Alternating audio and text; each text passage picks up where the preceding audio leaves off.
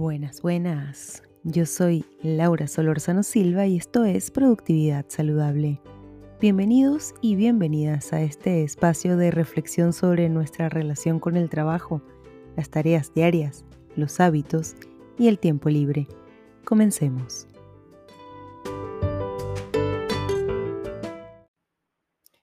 Gracias por estar de nuevo acá otra semana conmigo. Sé que estuve un par de semanas afuera eh, tuve COVID, todavía tengo, eh, estoy ya en mi último día de cuarentena, ya me siento muy bien, ya tengo voz, ya no toso, ya no estornudo, ya no tengo fiebre, así que fue bastante leve en realidad, mucho más de lo que yo esperaba. Tuve un día que estuve un par de días que estuve muy mal, pero luego he estado muy, muy bien.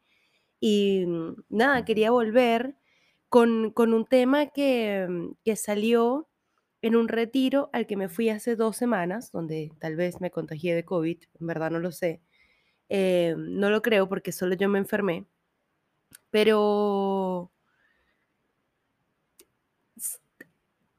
era un retiro, perdón la pausa tan larga, estaba tratando de, de, encontrar cómo lo ponía. Bueno, primero voy a decir una cosa, tengo todas las ventanas abiertas porque hace, estamos con ola de calor desde hace dos semanas en Santiago, estamos entrando en el verano, entonces digamos, no puedo cerrar, encerrarme en la casa. Así que si Rucio ladra, va a salir en el episodio.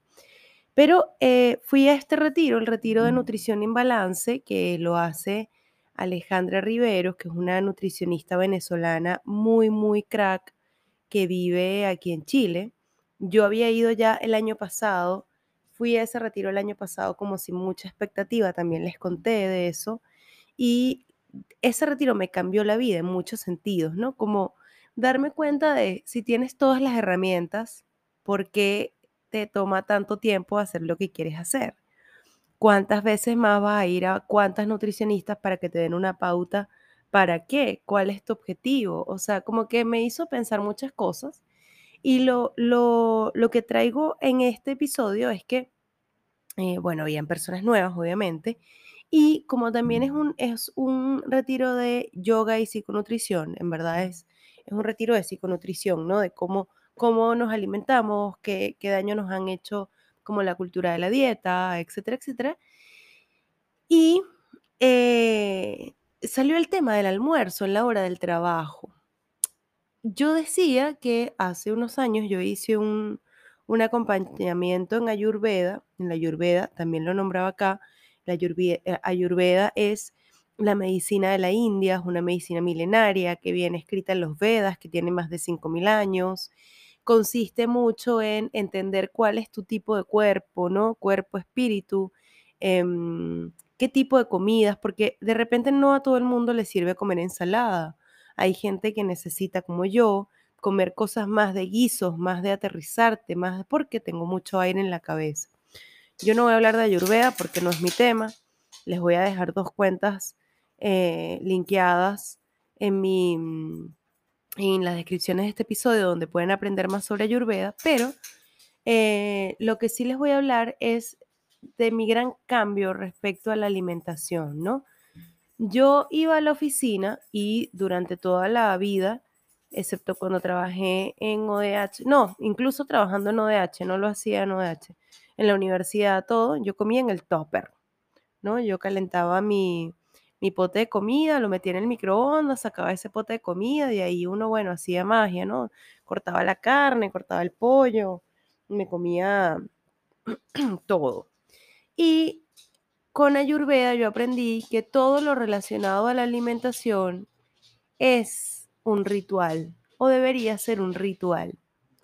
Y así fue como yo me compré para la oficina un plato, cubiertos, un bol, porque a veces llevaba sopas o cremas o porque me gusta comer como en contenedores tipo, bueno, tipo bowl, así se llama, ¿no? Eh, se me fue el nombre, ¿vale? En español de eso. Bueno, en un cuenquito. Entonces yo me di cuenta que mi relación con la alimentación en la oficina cambió.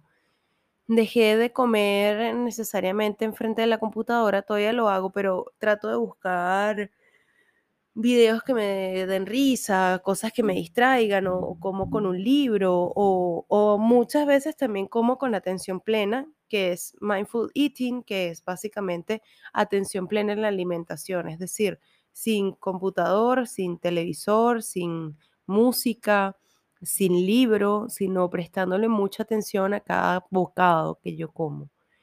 Em, y lo que me, lo que me daba, me llamaba mucho la atención era la cantidad de mujeres que decían en ese retiro que ellas no, que ellas comían 15 minutos enfrente de la tele, del, del, traba- del, del computador, que los jefes no les daban permiso, que eran trabajos demasiado demandantes.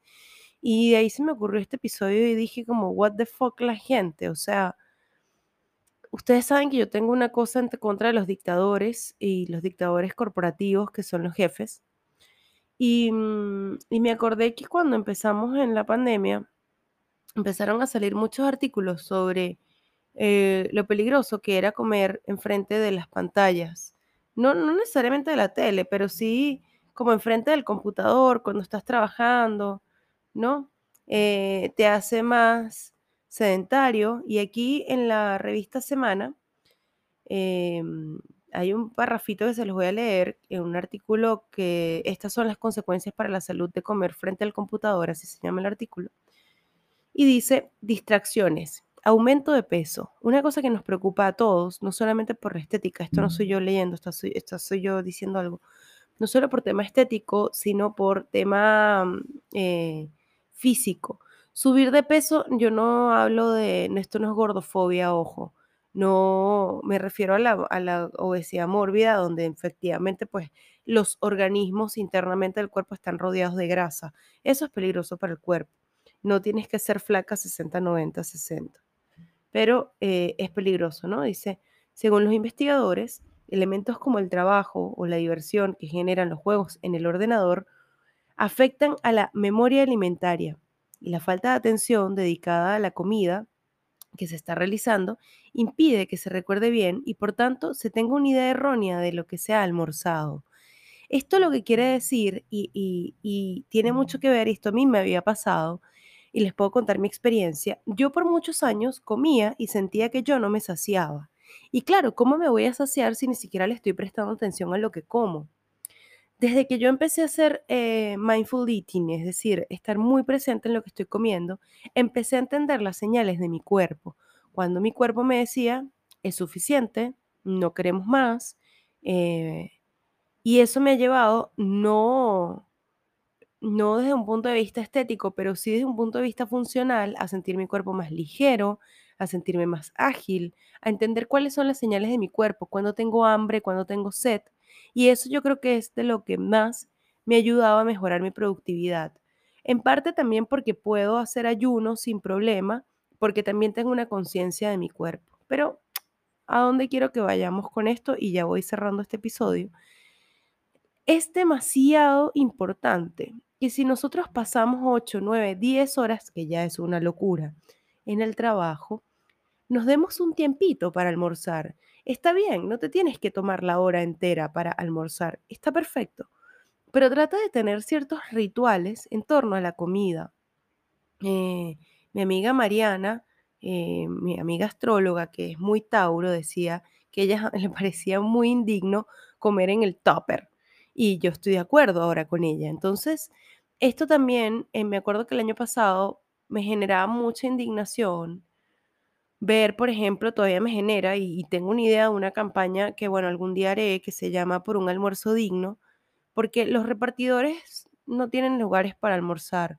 Las personas que limpian en las oficinas no siempre tienen un lugar digno para almorzar. Em, durante la pandemia, por ejemplo, yo vi gente en la tele, obvio, que, mm, que almorzaban en los baños. Y eso es horrible. ¿Por qué alguien almorzaría en un baño?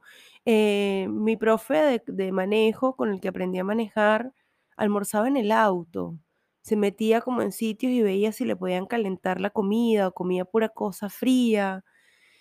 Y yo decía, wow, la comida es tan importante para nuestro día a día, para nuestra productividad, para estar despiertos, para tener energía, para sentirnos bien, para durar más años. La comida es la gasolina del cuerpo. Eh, la, la comida mejora o empeora el cuerpo. Entonces, ¿Por qué le hemos quitado la ritualidad a la comida? ¿Y por qué la comida ha terminado siendo un ritual solamente para fiestas especiales como Navidad y Año Nuevo, el cumpleaños, el aniversario? ¿Por qué no podemos hacer de la comida diaria un ritual? Del desayuno, el momento de preparar el café, el momento de hacer el desayuno, del almuerzo, el momento de servirnos, decorar el plato, que sea un plato lindo. Mi plato de la oficina es un plato celeste bellísimo, mi bolsito es uno fucsia también. Ori, mi amiga Oris Fit, también se los voy a dejar por si quieren hacer entrenamientos en enero o febrero. Ori hace entrenamientos online y presenciales en Santiago de Chile. Y Ori para nuestro amigo secreto de nuestras amigas y mm, nos pusimos un tope de, 5 mil pesos, que son como 5 dólares por el regalo. Y, Ori me regaló un individual, que era lo que me faltaba a mí para mis almuerzos, que bueno, lo iba a estrenar esta semana, pero no fui a la oficina por COVID. Así que ya ahora voy a tener mi individual lindo, que es de flores, voy a poner mi plato, tengo mis cubiertos, tengo, digamos, tengo rituales que me gustan a la hora de almorzar, tengo una planta también que la pongo, entonces yo les diría que yo les recomiendo con muchísimo amor que se cuestionen qué está pasando con las comidas, sobre todo con los almuerzos en la oficina, con las cenas, con los desayunos, comes rápido y te vas, almuerzas rápido enfrente de la computadora ni calientas la comida, dejas el pote sucio en el bolso y lo lavas después cuando llegues a tu casa muchas horas después. La comida se descompone, aunque esté dentro de un ambiente como de aire acondicionado en las oficinas. Entonces, pensemos, pensemos en eso, pensemos en, en, en cómo es que nosotros, poco a poco, nos hemos vuelto adictos a quitarnos las cosas que nos hacen bien. Así que nada, hasta acá este episodio salió mucho más largo de lo que pensaba y mm, gracias por escucharme. Voy a publicar cuál fue mi año en, en productividad saludable. Voy a hacer un capítulo de, de revisión también del año, un poco más para mí que para ustedes, tal vez ni lo publique, pero sí me parece importante. Gracias por apoyar este proyecto, gracias por seguir conmigo acá. Em, y nada, nos vemos la próxima semana. En serio, en serio, la próxima semana.